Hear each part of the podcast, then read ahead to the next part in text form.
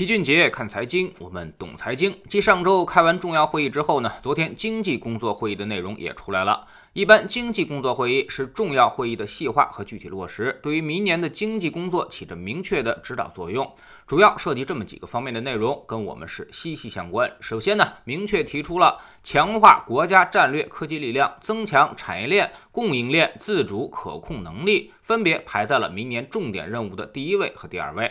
会议提出要抓紧制定实施基础研究十年行动方案，虽然细节还没有公布，但是呢，它一定会是深深远影响中国制造业格局的超级蓝图。而且这一次还强调了发挥举国体制的优势，发挥好重要院所、高校、国家队作用，推动科研力量优化配置和资源共享，尽快的解决一批卡脖子的问题。在产业优势领域精耕细作，搞出更多的独门绝技。在老七看来，目前对于科技创新已经到了十分迫切的程度，给多大的政策支持都不为过。我们急需解决技术难题，摆脱技术依赖，所以未来可能会无所不用其极。那么，在这样的重大的国家需求面前，谁要能够解决问题，都将会成为伟大的企业或者是伟大的个人。无论是名还是利，在这个领域，未来机会巨大。会有一大批巨头人才进入这个领域，未来十年可能是中国科技腾飞的十年。当然，这中间也会有波折，甚至创造出不小的泡沫，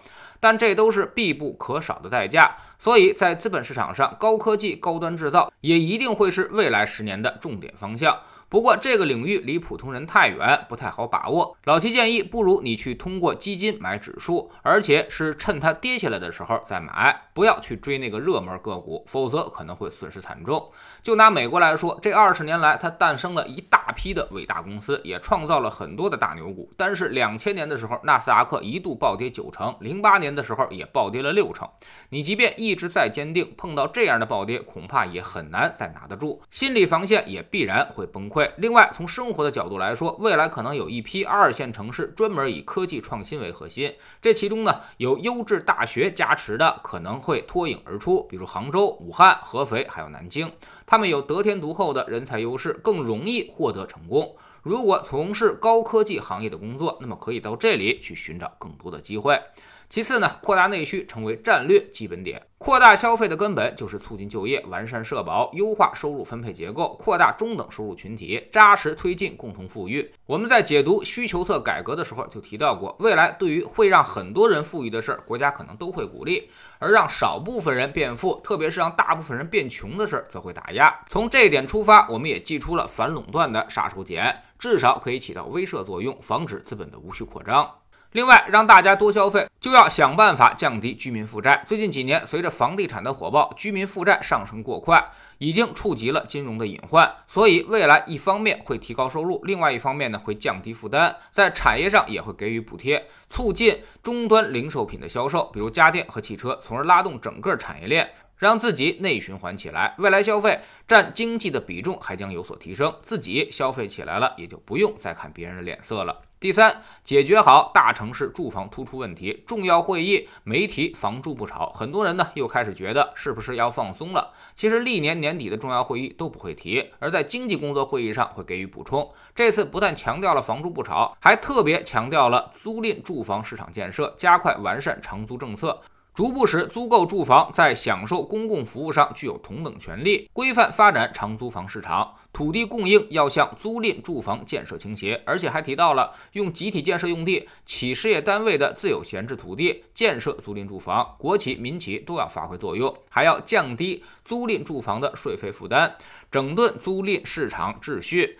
对租金水平进行合理调控，可见未来楼市的整体调控不可能放松。现在就是一手按住，另外一手缓解需求，把长租房市场开发出来，那么很多刚性需求就会得到缓解，对于房价会有明显的抑制作用。如果能解决痛点的话，那么租金回报只有百分之二啊，肯定还是租房比较划算。我们举个例子，一套房子一千万，贷款三十年，你首付就得交三百万出去，每个月呢还贷款还要三万六，而如果你要租。这套房子的话，一个月可能只需要一万出头就够了。即便房租每年涨百分之三，等它房租翻三倍的时候，也是三十年之后的事情了。如果你能随便干点什么理财，比如跟着老齐做个资产配置，轻松一年能拿到百分之八到十的收益，那么相当于房子白住，每年还有百分之五以上的收益。其实这个账大家都能算得明白，只是心里还有那么一点点希望，万一房子还会大涨呢？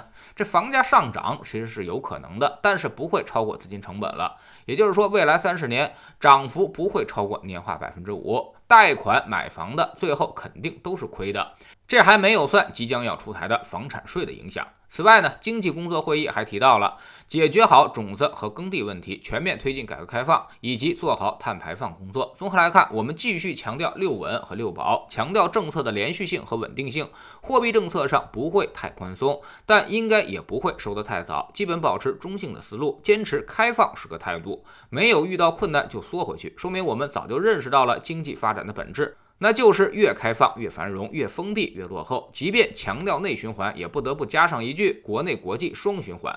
所以，我们信心十足，未来十年肯定是股权投资最好的十年。但长期牛市并不代表天天都会上涨，有时候牛回头一下也是挺吓人的。所以，唯有均衡配置，才能让我们赚到这个长期的收益。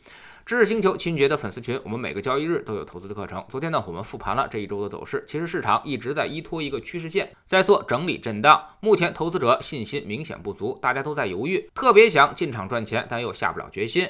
这种时候，我们只要坚守配置就足够了。等待牛市下半场的机会到来。我们总说投资没风险，没文化才有风险。学点投资的真本事，从下载知识星球 APP 找齐俊杰的粉丝群开始。在这里，我们要让赚钱变成一种常态，让你明明白白知道钱到底是怎么赚到的。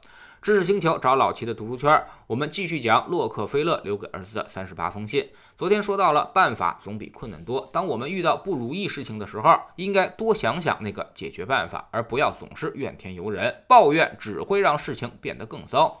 习惯寻找解决方案的人才会逐渐得到提升。那么我们该用什么样的思路去寻找这个解决办法呢？知识星球找老齐的读书圈，每天十分钟语音，一年为您带来五十本财经类书籍的精读和精讲。现在加入之前讲过的一百八十多本书，您全都可以收听收看。算下来，每本语音书呢才不到一块五毛钱。读书圈学习读万卷书，粉丝群实践行万里路，各自独立运营也单独付费，千万不要走错了。苹果用户请到老齐的读书圈同名公众号里面扫描二维码加入，三天之内不满意全额退款，可以过来体验一下。